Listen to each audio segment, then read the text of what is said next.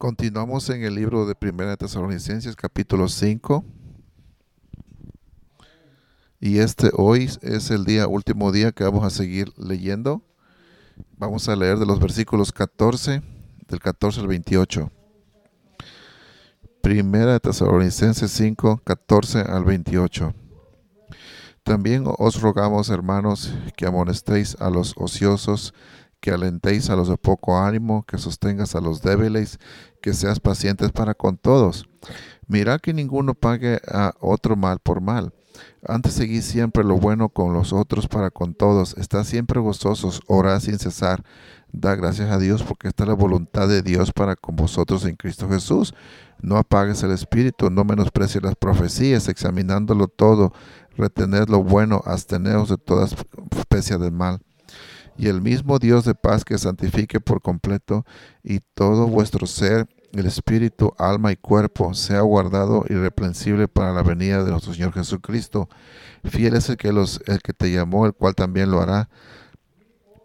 Hermanos, orad por nosotros. Saludad a todos los hermanos con ósculo santo. Os conjuro por el Señor que esta carta la lean a todos los santos hermanos. La gracia de nuestro Señor Jesucristo sea con todos nosotros. Amén. Vamos a orar.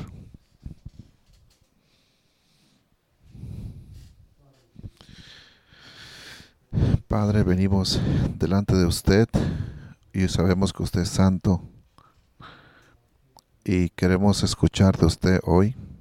Queremos que usted nos hable a través de la palabra y que el Espíritu del Dios nos ayude a escuchar y a creer y a vivir la palabra por favor, uh, deme la gracia para predicar, para que podamos obtener y que Cristo sea glorificado y la gloria para el Padre. Que crezca la iglesia. En el nombre de Cristo Jesús, amén. El primero de octubre del año pasado comenzamos a, predicar en Primera de Tesalonicenses. El primer sermón fue a la iglesia de Tesalonicenses, el versículo 1 y 25 sermones después voy a predicar el último sermón de este hermoso y provechoso libro inspirado por Dios. Y hemos visto cómo Pablo, aunque estuvo, aunque estuvo solamente dos meses con los tesalonicenses y estuvo tres semanas predicando en la sinagoga, muchos judíos y gentiles fueron salvos. Pero luego Pablo fue expulsado de la ciudad por los judíos incrédulos que le tenían envidia y alborotaron a toda la multitud contra él. Pero Pablo siempre tuvo el deseo de regresar a, ver cómo seguía, cómo seguía esta iglesia ah, caminando. Él quería saber si, si cómo seguían a través de las pruebas y las persecuciones y cómo estaban haciendo eh, sufriendo. Pablo envió a Timoteo para averiguar cómo estaban y Timoteo trajo un buen reportaje, un buen reporte a Pablo. Timoteo le dijo a Pablo que los santos de, los santos de Tesalonicenses estaban en verdad caminando con Dios en obras de fe y tenían eh, eh, mucha, mucha, mucha fe en Dios y seguían trabajando en las obras. Pero también tenían preguntas específicamente acerca de la segunda venida de Cristo, especialmente si los muertos iban a resucitar con Él. También había ah, lucha contra la inmoralidad sexual y también tenían problemas de no estar bajo la autoridad de los ancianos. Y al parecer algunos, algunos al parecer no estaban trabajando cuando podían trabajar. Y Pablo lo estaba animando que caminaran e, en el camino de Dios y que se amaran unos a otros. En los versículos 12 al 22 del capítulo 5, Pablo les da finales instrucciones de cómo responder uno con otro en, en el Señor y en los versículos 23 los deja con una oración y tres responsabilidades. Y me gustaría mirar estos versículos en un sermón titulado Siendo santificados completamente. El título se llama Siendo santificados completamente y lo vamos a ver en tres, en tres puntos. Punto número uno es una oración para la santificación. Versículo 23 y el mismo Dios de paz os santifique por completo, y que todo tu espíritu, alma y cuerpo sean preservados irreprensibles para la venida de nuestro Señor Jesucristo. Pablo comienza con la oración diciendo, ahora el mismo Dios de paz. y va a orar por su santificación, pero quiere que sepan primeramente que la santificación viene de Dios. No es a través de los ángeles, ni de un pastor, ni de la iglesia o algún santo, pero es Dios, es Dios mismo. Dios es el que los eligió para la salvación desde antes de la fundación del mundo. Dios es el que hizo el plan del Evangelio. Recuerda que dos veces Pablo ya llamó el Evangelio de Dios en 1 Tesalonicenses capítulo 2. Pablo lo dice, el Evangelio de Dios, porque Dios es el que los salvó y, limpió todos los rastros del pecado. Y Él tiene toda la intención de mantener a los santos salvos para su gloria. Y es Dios mismo quien los habita en la persona del Espíritu Santo. Dios, el Espíritu Santo, mora en el, en el creyente y cada bendición espiritual que tienen es de Dios, incluyendo la santificación. Ahora, eh, Pablo llama a Dios el Dios de paz. Y Pablo pudo haberlo llamado el Dios del amor, el Dios de los cielos, el Dios de todo consuelo, o el Dios de la esperanza, o el Dios de la paciencia. Una docena de otros títulos que pudo haberlo llamado, pero no lo hace. Él lo, llama el Dios de paz. Y creo que lo hace porque verdaderamente Dios es, es Dios de paz. Por eso que Dios es el Evangelio de paz. Y el Evangelio tiene que ver con la paz entre Dios y el hombre. Y el Dios y, nuestro Dios que ha venido predicando la paz en Jesucristo, predicando reconciliación entre solamente es en Jesús, eh, reconciliación los que están cerca y los que están muy lejos. Nadie más puede ser santificado si primeramente no acepta el mensaje de la reconciliación quien no se rinda en esa guerra que tiene contra Dios y que confía en Cristo y en la cruz para que tengan paz entre Dios y los hombres. Así que es imposible volverte santo o, ser santificado hasta que tú no seas justificado por la fe. Entonces tendrás paz con Dios por Cristo Jesús. Como lo establece Romanos 5.1, dice, justificados pues por la fe tenemos paz para con Dios por medio de nuestro Señor Jesucristo Isaías 53:5 dice Jesús, pero Él fue herido por nuestras transgresiones, molido por nuestras injusticias, el castigo de nuestra paz fue sobre Él, y su llaga fuimos nosotros curados. Esto habla de Jesús. En Colosenses 1:20 dice que el Padre por medio del Hijo reconcilió todas las cosas consigo mismo, por Él, en Cristo Jesús, todas las cosas que están en las tierras, en el cielo, habiendo hecho la paz a través de Cristo en la cruz. Entonces Pablo nos está diciendo que la paz de Dios nos santifique por completo. Y este es el objetivo principal de estos versos. Pablo está orando que crezcan más y más en la imagen de Cristo, que Dios los siga madurando en la fe. Y recuerda que dijimos que hay tres, y antes dijimos que hay tres tipos de aspectos de santificación. Es la santificación posicional esta ocurre el momento que fuiste salvo, cuando fuiste apartado de la muerte espiritual hacia la vida espiritual, fuiste apartado del reino de Satanás al reino de Dios. Entonces tu posesión pasó de ser un enemigo de Dios a ser un amigo de Dios, de ser un hijo de Dios. E, en un instante fue rápido. Fuiste a ser enemigo, ahora eres amigo. Fuiste separado, fuiste separado por tu pecado y ahora eres junto con Dios. En Hebreo 10:10 dice que dice, hemos sido santificados, es pasado, hemos sido santificados mediante la ofrenda del cuerpo de Jesucristo una vez por todas. Hemos sido santificados, ya pasó. Eso fue la primera santificación posicional. La segunda, el tipo de segunda santificación es progresiva que es lo que está en nuestra, es lo que vamos a ver hoy. Es la santificación progresiva. Este es el proceso en el cual los creyentes van creciendo en santidad. Es el continuo crecimiento en la semejanza a Cristo a través del poder transformador del Espíritu Santo. Y cada creyente está en este proceso mientras vive aquí. Todos nosotros estamos en este proceso. Estamos en una santificación progresiva. Y esto es a través del Espíritu Santo. Eso es a través del Espíritu Santo. Todo creyente está en este, en este proceso mientras esté vivo. El tercer y, último tipo de santificación es la última santificación o perfecta santificación, la cual sucede cuando estemos completamente y totalmente apartados para Cristo y esto toma parte en la gloria o cuando Jesús regrese y resucite los cuerpos. Así que esta es la santificación futura que tiene lugar cuando Cristo venga de nuevo y resucitará nuestros cuerpos. Y, entonces Pablo ora que Dios nos santifique por completo. Y completamente significa que ninguna parte de tu cuerpo le hace falta algo. Significa que estás completo y, y eres separado para Dios y, y sabemos que en Primera Tesalonicenses 4:3 que dice que es la voluntad de Dios que sea nuestra santificación. La voluntad de Dios es tu santificación. De hecho, Jesús oró en Juan 17, 17 dice que Dios nos santificara por su verdad y luego dijo su palabra es verdad. Los sus discípulos son santificados por la palabra, que la palabra es verdad. Efesios 5:26 dice, Jesús murió por la iglesia para santificarla a fin de presentársela para sí mismo como pueblo sin mancha, sin arruga, para que sean santos, sin culpa. Así que Cristo murió para santificarnos posicionalmente, progresivamente y últimamente eternamente. Ahora, para ilustrar el ser completamente, Pablo dice, y que todo vuestro espíritu, alma y cuerpo sea preservado irrepensable a la venida de nuestro Señor Jesucristo. Y aquí tenemos el gran debate. Este es uno de los grandes debates que hay acerca de la naturaleza de las partes del hombre. Eh, que si el hombre está compuesto de dos partes o tiene tres.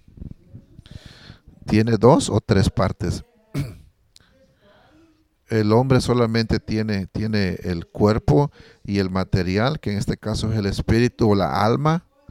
Y los que creen esto se llaman diacónomos, que significa que creen solamente que el cuerpo está hecho de dos, eh, eh, eh, que es el cuerpo y el alma y el espíritu.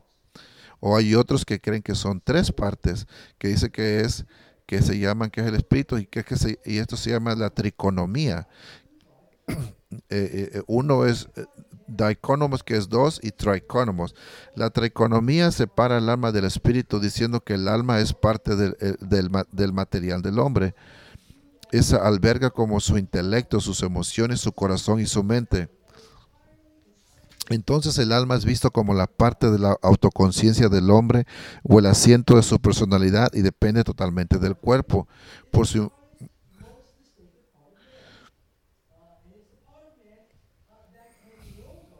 Y es, esta es la parte que puede comunicarse con Dios. El espíritu fue muerto en la caída, en la caída en el Adán y Eva, pero fue resucitado en el nuevo nacimiento. Así que el alma eh, eh, es la conciencia hacia la tierra y el espíritu es la conciencia de Dios. Y ellos van al texto para ver las tres partes del hombre. En primera, en primera de Tesalonicenses 5:23. Ese es el único texto que dice que en la Biblia hay, hay tres partes y, es, y quiero que lo, apunten. Primera de Tesalonicenses 5:23. Este es el único verso en la Biblia que menciona estas partes. Y dice que, que, que está hablando acerca de, las partes materiales del hombre. Y señalan, y señalan estas palabras que son intercambiables, lo que vamos a estudiar y para eso les voy a dar, les voy a dar eh, pasajes bíblicos. Jesús dice en Juan 12, 27, ahora mi alma está turbada. Y en el mismo contexto leemos en Juan 13, 21 que estaba turbado en su espíritu. Después María, cuando supo que daría luz al Mesías, ella dijo en Lucas 1, 46, 47, dijo, mi alma engrandece al Señor y mi espíritu se regocija en Dios mi Salvador y esta es poesía hebrea que se usa paralelismo. Paralelismo, es decir, dice lo mismo pero dos veces con otras, con dos palabras diferentes. Ah, lo, lo dicen doble, con, dicen lo mismo dos veces con diferentes palabras. Mi alma y mi espíritu, en mi espíritu es lo mismo.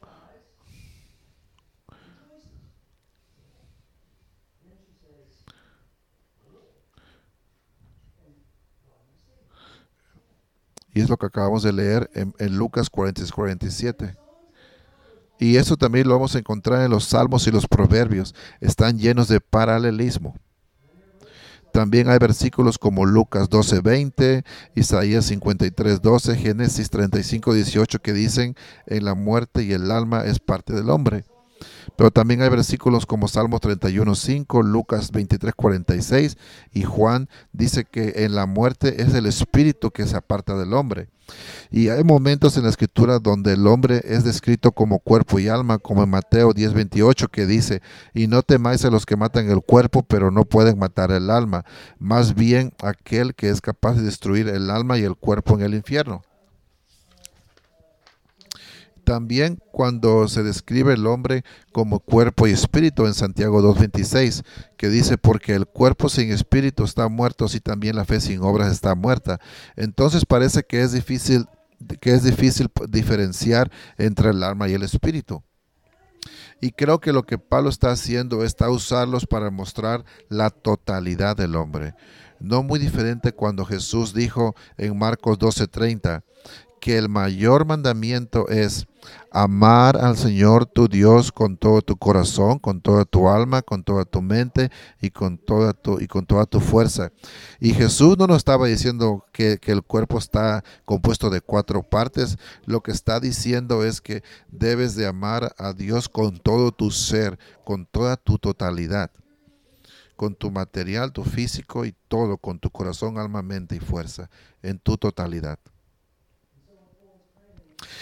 Entonces lo que Pablo está orando aquí en 1 Tesalonicenses 5:23 es que Dios santifique cada parte del hombre, que seamos santificados de principio a fin en nuestros cuerpos, en nuestras mentes, en nuestras voluntades, en nuestras conciencias, en nuestros deseos, que todo sea santificado. Y es interesante que Pablo incluye el cuerpo, porque los griegos veían el cuerpo como de no tener baol que solo la parte inmaterial del hombre tenía valor. Ellos creían que el espíritu era integralmente bueno y que el cuerpo era totalmente malo. Por lo tanto, no importaba que lo que hiciste en el cuerpo o cuánto lo consentiste. El, cuerpo no, no, es, no es malo, como algunos dicen. Pero, pero Pablo nos dice en primera de Corintios 6:20, glorificar a Dios en nuestros cuerpos, lo cual habla de ser sexualmente puro. Se nos dice en Romanos 12:1 que presentemos vuestros cuerpos en sacrificio vivo, santo, agradable a Dios, cuál es su servicio razonable. Se nos dice en Romanos 6:19, presentar vuestros miembros como esclavos de la justicia para la santidad y está hablando acerca, cuando dice tus miembros, está, está hablando acerca de tu cuerpo. Y el creyente sabe que Dios va a resucitar su cuerpo y lo perfeccionará cuando Cristo, cuando Cristo regrese. En Filipenses 3, 20, 21 dice, porque nuestra ciudadanía está en los cielos, de donde también esperamos con ansia al Salvador, el Señor Jesucristo, que transformará nuestro humilde cuerpo para que sea transformado al cuerpo glorioso, según la operación por la cual puede someterse todas las cosas en Él mismo. Entonces Pablo está orando que todo el cuerpo sea santificado y podemos ver este su deseo en la carta en primera de Tesalonicenses 4:3 ya lo dijo Anto, dijo, "Vivan santos y absténgase de la inmoralidad sexual." En capítulo 4 de Tesalonicenses dice, "Debemos crecer en el amor fraternal." Capítulo 5 versículo 6 dice, "Deben velar y estar sobrios." En el mismo capítulo versículo 12 dice, "Dijo, respetad y obedecer a vuestros mayores." estad en paz con todos los santos. Versículo 14 dice, ayuda a los débiles a amonestar a los rebeldes. Versículos 16 a 18 les dice que estén siempre gozosos, oren sin cesar y den gracias en todo. Versículo 19 al 22 nos dice que no apaguéis el espíritu, dice probadlo todo, absteneos de toda forma del mal. Y todo esto está escrito para ayudar a los santos a crecer, que es el deseo de Pablo para que ellos, que ellos crezcan en el conocimiento de Cristo Jesús. Y este debe ser el deseo de todo pastor para su rebaño también. Que crezcan en la gracia y conocimiento del Señor Jesucristo, que se maduren en la fe y que oren y trabajen para este fin. Que, que, que, todos los diáconos, los pastores y todos los santos crezcan en el conocimiento de Dios. Como lo dice en Juan 17, 17, la palabra de Dios nos santifica y debe enseñar la verdad, debe dar consejo de la verdad y debe guiar por la verdad y debe demostrar al rebaño, a la iglesia, como en primera de Pedro 5, Dios, que Dios usa muchas veces las pruebas y los sufrimientos para santificarnos. Y todo creyente debe desear que cada aspecto de su vida sea santificado debemos de orar que Dios santifique nuestras mentes y no permita nada de desobediencia, no permita malos pensamientos sean infiltrados. Debemos orar que nuestros corazones sean santificados, que nuestro servicio sea para Él y nuestra entrega sea total para Él. Debemos orar que nuestro, que nuestro debemos orar que nuestro, nuestro hablar sea santificado, que nuestras palabras sean llenas de gracia y edificarnos unos a otros. Debemos orar que nuestras relaciones sean santificadas. pero me temo que algunos de nosotros estamos siendo satisfechos y estamos a gustos de que, de, que ya no estamos creciendo espiritualmente. Estamos bien que ya no estamos eh, eh, pasando tiempo con Dios y que somos esclavos del entretenimiento, pornografía y, sexual inmoralidad sexual. Y que podemos estar contentos con las amistades que no son salvos, que son incrédulos y que, no, y que, estamos siendo influidos por ellos y podemos estar bien que somos, que somos flojos en el trabajo y, estamos aprovechando de nuestros patrones, de nuestros jefes y mil cosas más. Pero la oración de Pablo es, y, nuestra oración y deseo debe de ser crecer espiritualmente en cada área de nuestra vida. Ahora la pregunta es, si Dios es quien nos santifica, ¿por qué tenemos que hacer esto y no hacer lo otro?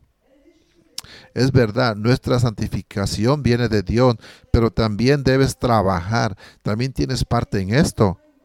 Y este es un misterio divino, pero claramente las escrituras enseñan ambos. No, nadie tiene parte en la, en la santificación posicional, que es la primera. Y no tampoco tienes parte en la última pero sí tienes participación en la que es santificación progresiva. Y de nuevo, una vez más, Dios mismo es el que nos santifica, pero Él usa todos los medios y uno de los medios es la obediencia a Él. Es nuestra obediencia. Y hay muchos mandamientos, cientos de mandamientos que nos dicen cómo pensar y cómo actuar y cómo no hablar. Y si buscamos sinceramente seguirlos, entonces creceremos en nuestra vida cristiana. Vamos a crecer cuando buscamos de Dios. Pero si nos descuidamos y somos negligentes, eh, nuestro, nuestro crecimiento no va a, tener avance. Así que Pablo ora que todo hombre sea santificado y ora una oración similar en Primera de Tesalonicenses 3, 11 al 13. Ya lo oró antes esta oración en el capítulo 3, cuando dice que ahora nuestro Dios y Padre y de nuestro Señor Jesucristo dirija nuestro camino hacia vosotros y el Señor os haga crecer en abundar en el amor unos con otros, así como todos nosotros hagan con nosotros para que, el, que, estemos confirmes en vuestros corazones irreprensibles en la santidad delante de nuestro Dios y Padre de la venida de nuestro Señor Jesucristo con todos sus santos. Pablo ora que sean santificados en espíritu, alma, cuerpo y conserven y se conserven irreprensibles a la venida de nuestro Señor Jesucristo. Y conservado significa guardar, custodiar, proteger. Pedro ya usó esta palabra en primera, en primera de Pedro 1.4. También lo dice en segunda de Pedro 2.9, que el Señor debe librar a los piadosos de tentaciones y, y preservar o reservar a los injustos, a los justos bajo, bajo el castigo para el día del juicio. Y, y, esta palabra cuando leemos sin culpa significa libre de culpa, que no hay ningún defecto, que nadie puede poner un cargo contra ti. Ahora esto no significa que tú no que, no, que tú eres sin pecado. Más bien esto significa eh, un ejemplo que les puedo dar es las personas en el primer siglo cuando querían identificar a un ser querido que había fallecido y que era y que había sido creyente en el Señor Jesucristo, ellos ponían en su en su lápida ponían sin culpa. Ponían esta palabra sin culpa porque esto significaba que eran que era eh, que nadie podía acusarlos de, de, ningún mal porque tenían la sangre de Cristo, como lo leemos en Job Job 1.1, que Job era íntegro y recto, temeroso y evitaba el mal. Él no tenía culpa. Jesús le preguntó a los judíos en Juan 8:46 y le preguntó, ¿quién de vosotros me, me, convence o me culpa de pecado? Y claro, nadie pudo responderle. Entonces Pablo está orando en que Dios los guarde y que sean hallados sin culpa en el día de la segunda venida en el juicio final.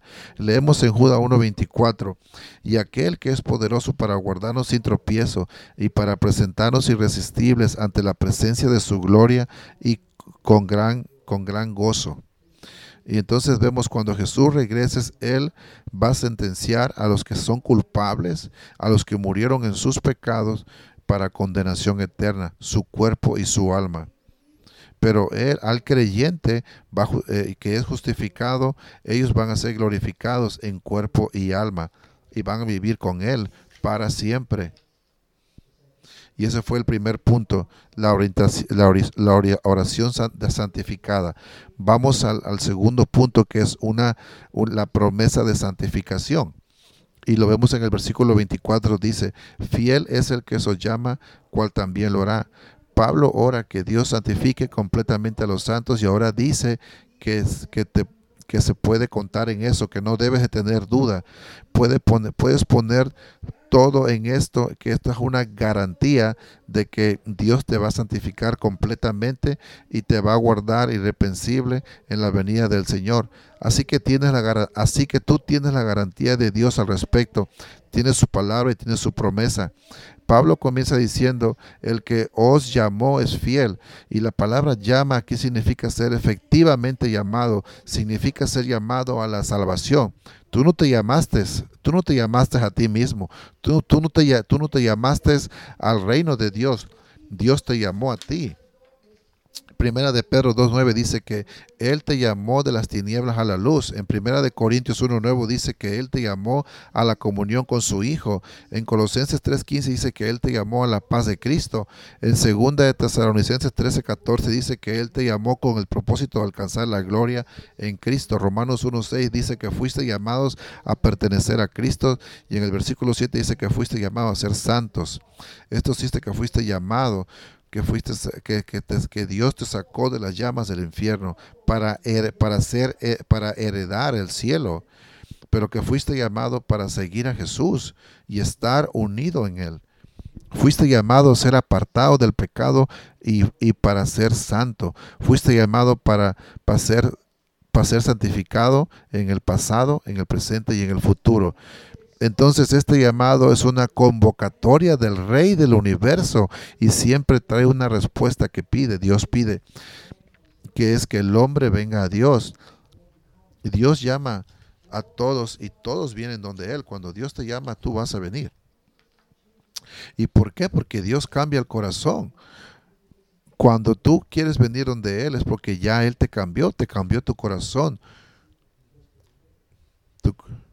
Y pero Dios ya trabajó en tu corazón para que vengas a Él voluntariamente. Esto lo vemos en la vida de Lidia también. Y lo eh, en Hechos 16:14 dice que el Señor abrió el corazón para que ella escuchara las cosas que se decían a Pablo. Y Jesús, Jesús preparó el corazón de Lidia para este llamado. Había mucha gente ahí, pero solamente abrió, el corazón de Lidia.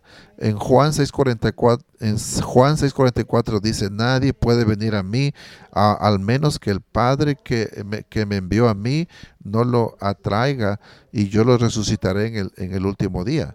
Nadie puede venir al Dios el Padre, al menos que el mismo Padre que envió a Jesús acerque a las personas y Cristo los va a levantar en el día en el día, en el día, en el día del juicio. Y esta palabra acercar significa arrastrar. Dios te trajo, pero ya te trajo con un corazón cambiado. Y ahora, ahora voluntariamente te, te, te sometes a Él. Y este llamado viene únicamente a través de la predicación de la palabra. Pablo dijo en 2 de Tesalonicenses 2.14 que Dios te llamó por nuestro evangelio, el evangelio. El, y luego Pablo dice que el que llama también es fiel y lo va, y lo va a hacer. Dios es fiel para llamarte y te va a conservar santo para cumplir su palabra. Él es fiel para llamar y asegurar a sus elegidos hasta el día de la salvación. Y, y tú no puedes salvar, tú no puedes, tú, eso significa que tú no puedes perder tu salvación. Eso, eso no es bíblico. Eh, cuando uno lee todos estos versículos, tú, tú, estás viendo que nadie puede perder la salvación. Y Pablo lo está, Pablo lo está diciendo, Dios no te va a dejar ir, Dios no te va a perder. Nadie puede perder su salvación, porque Dios es fiel. El que te llama va a ser fiel para, para terminar y perfeccionar. Y esto lo dice en Filipenses 1:6. El que comenzó en nosotros la buena obra, eso es Dios, Él fue el que te llamó y el que comenzó la obra. Dice también, Él, va, él va a perfeccionarla hasta el día que Jesús regrese. Y esto es una promesa, fíjate lo que dice, lo que Dios comenzó, Él también lo va a, a terminar. En Romanos 8:29 dice, esto es la cadena de oro de la salvación. Romanos 8, 30.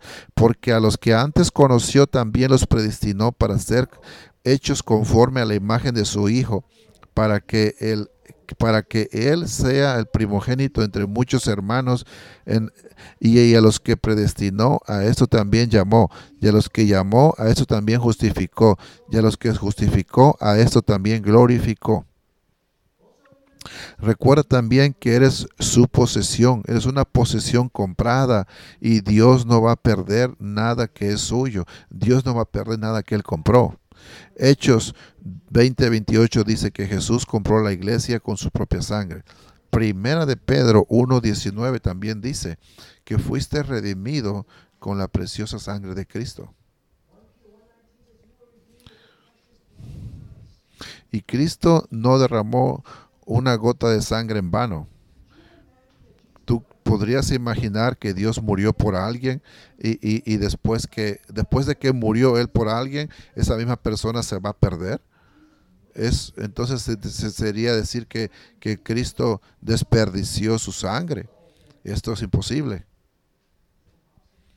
¿Es posible? No, esto no es posible. La iglesia es el cuerpo de Cristo. Eso lo dice en Primera de Corintios 12, 27. Y podéis contar con ello que Él es y no va a perder a ninguna parte de su cuerpo. Él no va a dejar ir un, dedo o un arm o un brazo, o nada, nada de su cuerpo Él lo va a perder porque ese es su cuerpo y esa es su iglesia y esa es su novia. Ese eres tú. Efesios 4:30 dice que está sellado con el Espíritu Santo hasta el día de la redención. Y tú no puedes romper ese sello. Nadie puede quitarse ese sello. Nadie puede perder la salvación. Quizás nunca fuiste salvo para comenzar, pero los que son genuinamente salvos y están sellados con el Espíritu Santo no pueden, ese sello no se puede romper, ese sello no se puede borrar, ni nadie te puede arrebatar de la mano de Dios, no se puede. Jesús lo dice en 6, Juan 6:39, hablando del Padre. Jesús habla del Padre, todo lo que Él me ha dado, este es el Padre, dice, no perderé nada, sino que lo resucitaré en el último día. Así que Dios es fiel para llevar a, para llevar a la gloria a su Hijo con todo lo que Él le dio al Hijo antes de que el mundo comenzara.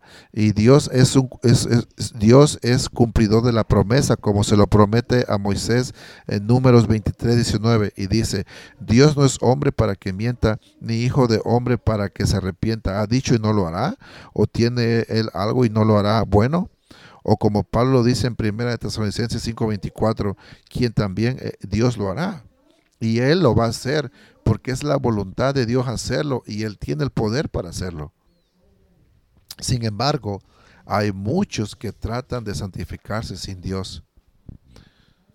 Están tratando de ser suficientemente buenos, están tratando de ser obedientes, pero siempre van a quedar corto. Tienes que confiar en Dios porque Él es fiel y puede hacerlo y promete hacerlo para cada uno de sus hijos. Hay mucha paz en la alma cuando confías que es Dios que va a completar lo que comenzó. So, hemos visto dos puntos ya. el primero fue una oración para la santificación el segundo fue la promesa de santificación y tercero es los actos de santificación. Hermanos, orad por nosotros, saludaos a todos los hermanos con ósculo santo. Os mando por el Señor que está en esta epístola, sea leída a todos los santos hermanos.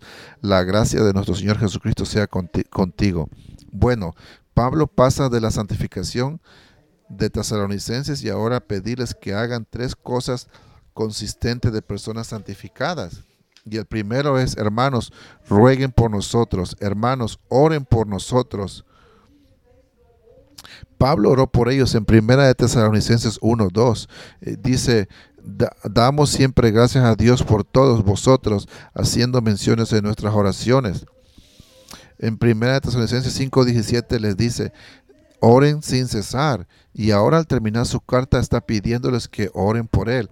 Y Pablo entendió el poder de la oración. Él sabía que no podía lograr nada sin la oración. Y si Dios, Dios es soberano y Dios es, es poderoso, pero trabaja a través de medios. Y este medio es la oración. Pablo a menudo pedía que oraran por él. Él también sabía que la oración es eficaz y serviente del justo puede mucho. En Colosenses 4.3 dice, orando también por nosotros, que Dios nos abra puerta a la palabra y hablar el misterio de Cristo. Oren para que nosotros podamos predicar. En Efesios 6.19 dice, oren por mí para que se me dé la palabra, para que abra mi boca para dar a conocer con denuendo el misterio del Evangelio Y todo necesita ayuda en la oración. Que no sea un cobarde. En segunda de Tesalonicenses 3, 1 al 2 dice, hermanos, orad por nosotros para que la palabra del Señor corra veloz y sea glorificada, así como, así como es con ustedes, y para que seamos librados de la iniquidad y la iniquidad de los hombres, porque no todos tienen fe para que sigamos predicando la palabra de Dios. En Romanos 15:30 dice, ahora os ruego, hermanos, por el Señor Jesucristo y por el amor del Espíritu, que me ayudéis orando a Dios por mí. Oren por mí, Pablo está diciendo. Entonces Pablo está muy consciente de su necesidad de las oraciones de los santos y de las oraciones en apoyo. para poder tener éxito en el ministerio, él sabía que necesitaba la oración. Billy Sunday dijo, si eres un extraño para la oración, eres un extraño para la mayor fuente de poder conocido por el hombre. Y esto se refiere a la oración. Tomás Watson dijo, la oración se deleita en el oído de Dios, derrite el corazón y abre su mano. Dios nunca se va a negar a un alma que ora. Y piénsalo, si el apóstol Pablo desesperadamente necesitaba las oraciones de los santos, ¿cuánto mucho más la necesita el pastor Phil y yo? Y, y Nick y todos los santos. ¿Cuánto más nosotros necesitamos la oración? Mira, si estás buscando por sermones ricos, eh, sermones espirituales y profundos que sean llenos del Espíritu Santo, eh, ustedes deben estar orando por todos los hombres que predican aquí, por los hombres que Dios ha puesto en esta iglesia para predicar y enseñar. Debes orar por ellos para que Dios los use, los use en, en una manera justa y poderosa. Dios quiere que los santos no solamente respeten a los ancianos, pero que también oren. So, oren para que nosotros podamos, podamos orar y podamos ser una podamos tener una vida de oración y devociones ricas y fructíferas. Ore para que no nos comprometemos con el pecado en nuestras vidas.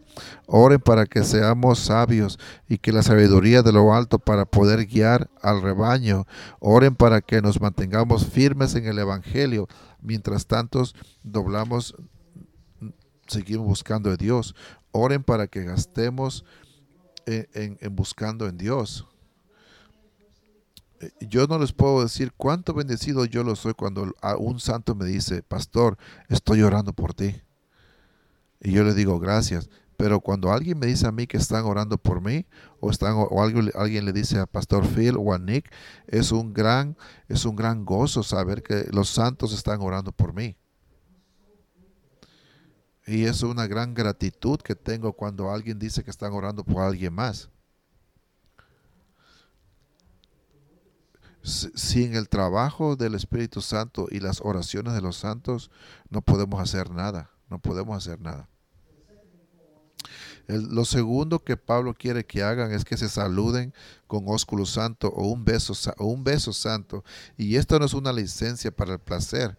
Esto no es una oportunidad para besarse con alguien que te gusta, sino es para el deleite de los hijos de Dios. Un beso santo era una señal física, dar una bienvenida a alguien o, decirle adiós, era como saludarnos con la mano. Y este beso no fue un beso en los labios, esto no fue un beso en los labios, esto fue un, beso en la mejilla. Y, es un beso en la mejilla de, de, de, ah, de conocimiento, e, entonces la iglesia debe ser una comunidad en que, en que, en que, en que nos mostramos calidadmente el amor de Cristo. Debemos de darnos ese, ese saludo, un saludo cálido en el amor de Cristo. Debe de ser una, cuando una familia se junta, hay una, hay una celebración, hay, hay, hay, hay, hay, hay, gozo y como es una familia, somos una familia, debemos de tener gozo y debemos de, de, vernos con, amor. Cuando uno nos vemos, mucho amor. Cuando debemos de tener amor cuando nos juntamos para adorar a Dios, porque esto es bueno para nosotros. El tercero es que el tercero dice Pablo, os mando por el Señor que esta, eh, que esta epístola sea leído a todos los hermanos santos.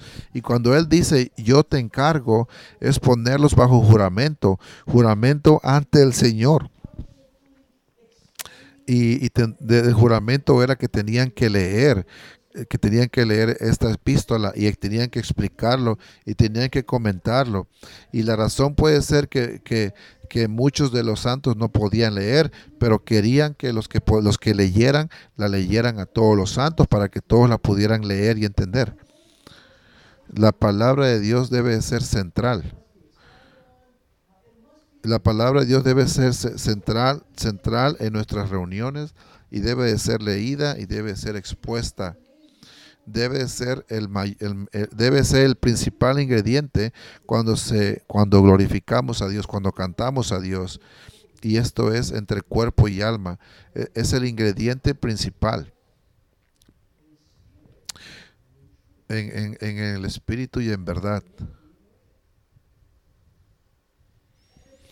Esta, la palabra de Dios es lo más importante. Y Pablo termina esta carta con una bendición de gracia él, comenzó, él comenzó con, él comenzó diciendo en el versículo 1 diciendo gracia y paz y ahora lo termina también con gracia.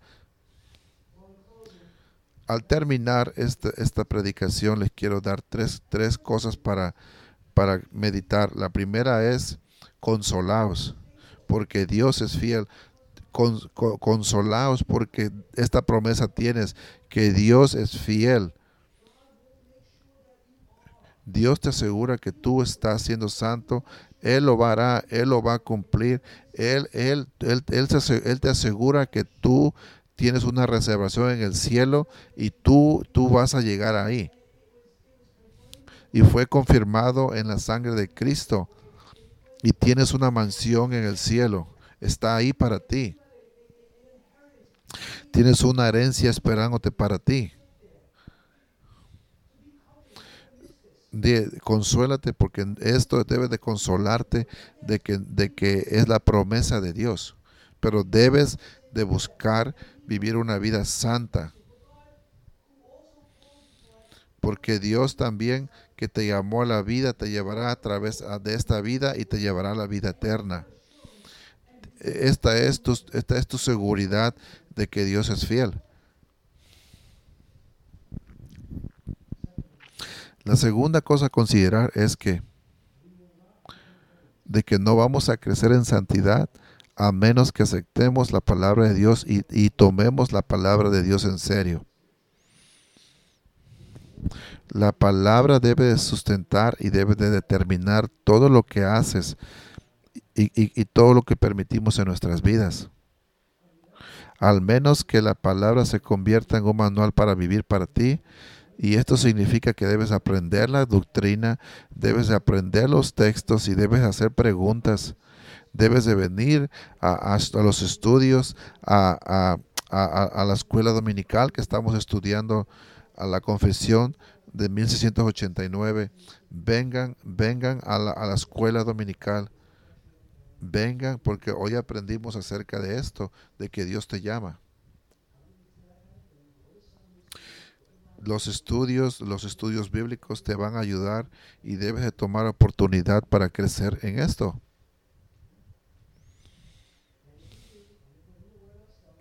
Si estás creciendo, estás en la palabra de Dios, vas a crecer nosotros crecemos en la santidad por nuestra por cuando leemos la palabra y cuando la aplicamos en ello.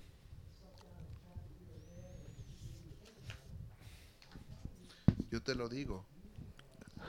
Yo te lo digo que tienes que leer y tienes que meditar.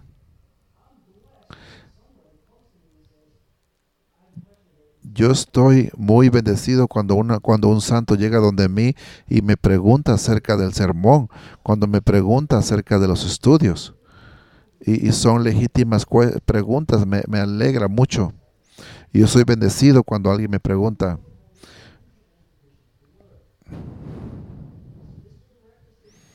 Y esto, y, la palabra de Dios nos va a dirigir en el camino. La tercera es la tercera es considerar la razón por la, por la cual Dios puede santificarnos por completo y preservarnos irresistibles hasta que el Señor regrese. Porque Jesús fue hombre como tú y yo, sangre y carne. Él vivió una vida santa que lo, eh, y esto lo calificó para ir a la cruz, para hacer paz con nosotros, la paz entre el Dios y los hombres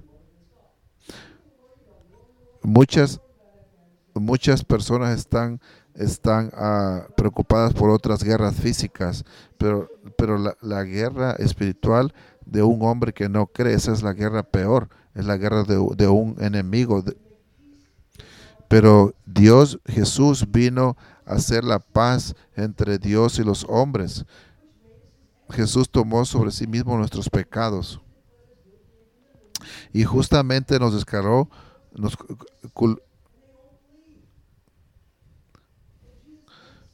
eh, Jesús vino para los, los pecadores y Cristo ha lavado cada uno de nuestros pecados y, y Él nos hizo la reconciliación. Él fue, fuimos enemigos y ahora somos amigos de, Dios. Eso fue lo que Jesús hizo. Y, Él sufrió la, muerte que nosotros teníamos que ser, uh, que estar tomados. Amén. Ahora, si tú estás aquí y no estás en Cristo, no deberías de estar confortable de que, de que Dios es, es, fiel, porque Dios es fiel y Él va a castigar a todos los que los que, los que no creyeron en Jesús. Porque Dios tiene una promesa de que Él va a tirar al infierno a todos los que no creyeron y esa promesa la va a cumplir. Dios lo va a cumplir. Cuando Dios dice que va a tirar a los pecadores al infierno, Él lo va a hacer. Entonces yo te pido en el nombre de Jesús que no tomes este llamamiento muy a la ligera, porque este día viene este día viene y no va a terminar bien para los que no son salvos. Pero Cristo vino para salvar a los pecadores y vino para ser irrepresibles. Vino a traer paz entre ellos y Dios.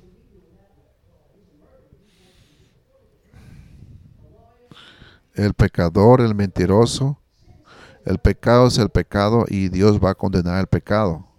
Jesús vino a pagar el pecado. Y yo te pido que no tomes esto a la ligera, porque esto va a terminar mal. Porque Cristo vino para los pecadores, Cristo vino para que los que creen en Él, los que son sin, que para que tú tengas, eh, no tengas culpa delante de un Dios santo. Y si tú te ves a ti mismo como un pecador ante un Dios santo y sinceramente clamas a Dios que Dios tenga misericordia de, de ti y, y que pides perdón, Dios te va a perdonar y Él te va a dar un nuevo corazón y te va a dar la paz, te va a dar una paz de Cristo, te la va a dar a ti. Pero debes de arrepentirte y debes de venir. No camines de este cuarto si no eres salvo. Clama a Dios por misericordia. Vamos a orar.